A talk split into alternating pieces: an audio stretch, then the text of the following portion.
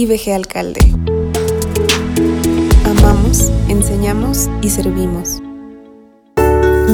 Muy buen día a todos los que nos escuchan. Es un gran gozo poder compartir esta serie de reflexiones del Evangelio de Lucas. Comenzamos la semana con la reflexión del capítulo 7. Este capítulo consta de 50 versículos, que lo podríamos dividir en cuatro historias diferentes. La primera historia aparece del versículo 1 al 10, donde vemos la fe de un centurión. En esta historia leemos cómo Jesús estaba en Capernaum, donde había un centurión el cual tenía un hijo que estaba a punto de morir. Cuando el centurión escuchó que Jesús estaba ahí, mandó un grupo de sus dirigentes que le pidieran a Jesús que fuera a sanar a su hijo, a lo cual Jesús aceptó. Y aún antes de que llegara a la casa del centurión, él mismo salió a su encuentro y le dijo que no era necesario que llegara hasta donde se encontraba su hijo, sino que con una sola palabra que dijera, su hijo quedaría sano. Jesús se sorprendió al escucharlo y se volteó a la multitud y les dijo que ni siquiera en Israel había encontrado una fe tan grande. Que puedo eh, rescatar y ver y reflexionar a partir de esa historia. Lo primero es de que cómo Jesús le llama la atención la fe de este centurión. Dice la Biblia que se sorprendió. Solo en dos pasajes de los evangelios aparece que Jesús se sorprendió. El primero de ellos es en Marcos 6, 6, cuando dice que Jesús se sorprendió por la falta de fe de sus vecinos de Nazaret. Y la segunda ocasión es aquí, que vemos cómo quedó maravillado por, por la fe de aquel gentil que parecía más espiritualmente consciente que la mayoría de los judíos. Su asombro fue doble. El primero de ellos de que fue que fuera un gentil el que comprendiera con mayor amplitud la autoridad espiritual que tenía Jesús. Y segundo, que, el pueblo escogido de Dios no la comprendiera. La segunda historia que nos cuenta este, este capítulo aparece del versículo 11 al 17, donde Jesús nace, resucita al hijo de una viuda. En esta sección vemos cómo Jesús llega a un pueblo llamado Naín, donde vio que sacaban de allí a un muerto, hijo único de una madre viuda, y donde le acompañaban un gran grupo de esa población. Al ver Jesús eso, le dijo a la viuda que no llorara. Se acercó al féretro donde estaba el, joven muerto y, le ordenó al joven que se levantara. Y el muerto se incorporó y comenzó a hablar. ¿Qué sería lo que hablaría? Pues no sabemos, ¿verdad? No nos aparece, pero podemos cada uno especular qué sería lo que habló el joven. Al ver eso, muchos, muchos de los presentes tuvieron temor de Dios y comenzaron a hablar de Jesús por todas las regiones. ¿Qué podemos aprender de este pasaje? Primeramente es cómo esa mujer primeramente había perdido a su esposo, ¿no? Había perdido, se había quedado viuda y ahora había perdido a su único hijo. ¿Qué le quedaba? Nada, absolutamente nada. Se pueden imaginar esa sensación de, de perder todo lo que tenías, lo más importante. Tal vez tú perdiste tu trabajo, tal vez perdiste a un ser querido, tal vez estás en una situación en la que te sientes como esa viuda, ¿no? que pierdes todo. Pero ahí llega Jesús y empatiza en medio de su dolor y le dice, no llores más. No se lo dice con un sentido como muchas veces nosotros lo podemos usar como cuando alguien tiene un problema, de no llores más, no, no, no hay problema o algo. Sino Jesús llega y dice, aquí yo estoy presente. Recordemos eso cada vez que tengamos una crisis y sentamos que perdemos todo. Jesús dice, no llores más en un sentido de estoy yo presente. Otra parte que me llama la atención aquí es como dice que un gran grupo de personas de esa población estaban acompañando a esa mujer.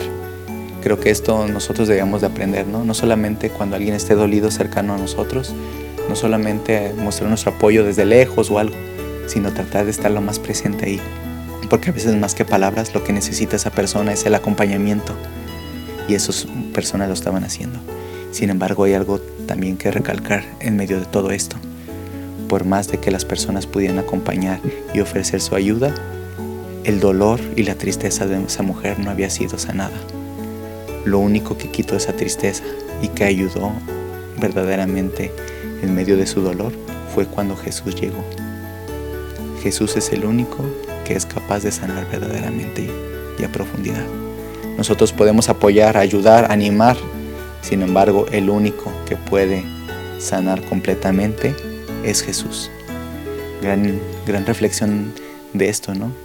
Muchas veces podemos recurrir a muchas personas y encontrar un alivio, claro, pero el único que puede controlar y tranquilizarnos es el Señor Jesús. La tercera historia la encontramos del versículo 18 al 35. En este pasaje vemos cómo Juan el Bautista envía a dos de sus discípulos a donde se encontraba Jesús, específicamente para preguntarle si él era el que ha de venir o si esperan a otro. Al llegar con Jesús esos dos, esos dos discípulos, se lo preguntan directamente a Jesús. En ese momento Jesús no les contesta, sino que comienza a hacer milagros, a sanar enfermos, dolencias, a expulsar espíritus malignos. Y luego por fin les contesta y les dice que vayan con Juan y le cuenten todo lo que habían visto de él. Que los ciegos ven, que los enfermos de lepra han sido sanados, que los muertos han resucitado, etc. Y los mismos discípulos se van. Lo importante es también de recalcar aquí es de que muchos de los recaudadores de impuestos que estaban ahí presentes con Jesús creyeron en él, pero los fariseos y escribas no. ¿Qué podemos aprender de esto? Primeramente Juan envía a preguntar si él era el que ha de venir, porque tal vez él también esperaba a un Mesías como lo esperaba la mayoría de los judíos, ¿verdad? libertador, políticamente presente o inclusive un levantador de armas, ¿verdad? Pero Jesús le contesta que no muestra que no, que al contrario, es, un, es una persona y es un Mesías que sanará, que, irá hacia donde están los, los, enfermos, las dolencias. Muchas veces nosotros esperamos a, a Jesús de una manera y queremos que se manifieste de una manera, ¿verdad? Sin embargo, Jesús nos sorprende. Es especialista en esa área de mostrarnos algo nuevo y de mostrarnos su poder y su amor de diferentes maneras, no como a veces, muchas veces lo esperamos, pero sí lo que necesitamos. También otra parte que me llama la atención es de cómo los recaudadores de impuestos, que también eran considerados pecados, pecadores, sí aceptaron el mensaje de Jesús, pero los que se sentían superiores, o sea, los fariseos y los escribas, no lo aceptaron. Vemos que el problema en ellos que habitaba era el orgullo, el sentimiento de superioridad, de encerrar a Dios de una forma. Debemos de, debemos de reflexionar eso, ¿qué tanto yo estoy comportándome como ellos? ¿O me estoy acercando de una manera humilde hacia Jesús. La cuarta historia y última que aparece en este capítulo aparece el versículo 36 al 50, en, donde vemos a una, una mujer pecadora y una mujer Jesús. En esta historia vemos cómo, cómo un fariseo llamado Simón invita a Jesús a comer a su casa. En este pueblo vivía una mujer que tenía la fama de ser pecadora o prostituta. Algunos piensan que era la misma María Magdalena, pero no tenemos nada claro. Cuando ella, se, cuando ella se enteró que Jesús comía en casa de Simón, fue y se presentó con un frasco de alabastro lleno de perfume. Llorando se arrojó a los pies de Jesús y lloró y bañó todos sus pies con el perfume. Luego los secó con su cabello, pero también los besaba. Al ver esto, Simón Pedro se ofendió. Dijo Simón, diciendo que si Jesús supiera lo que se dedicara a esta mujer, no dejaría que la tocara. A lo cual Jesús le contesta a Simón con una analogía, diciendo que si existen dos hombres, uno que le, deben al mismo prestamista, uno le debe 500 monedas de plata y el otro le debe 50 monedas de plata, y si el prestamista les, les, perdona la deuda a las dos, ¿cuál de ellos, de ellos dos lo amaría más? A lo que Simón contesta que el que le perdonó mayor cantidad, o sea, el de 500 monedas, y Jesús le dice que acertó. Luego Jesús se vuelve a la mujer y, le, se dirige a Simón y le dice que ella, desde que llegó, lo ha tratado a Jesús de gran manera. Pero Simón, no.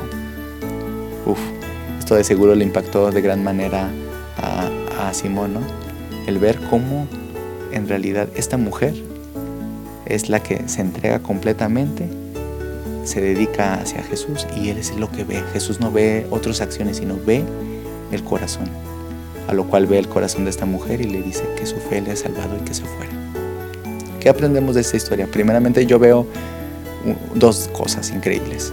La primera es la, audacia y la valentía de esa mujer, ya que a pesar de las críticas, de los abusos, de las barreras que pudo enfrentar para entrar a la casa de Simón, un fariseo, ella no se dio por vencida, sino que luchó por mostrar su amor a Jesús a pesar de todo.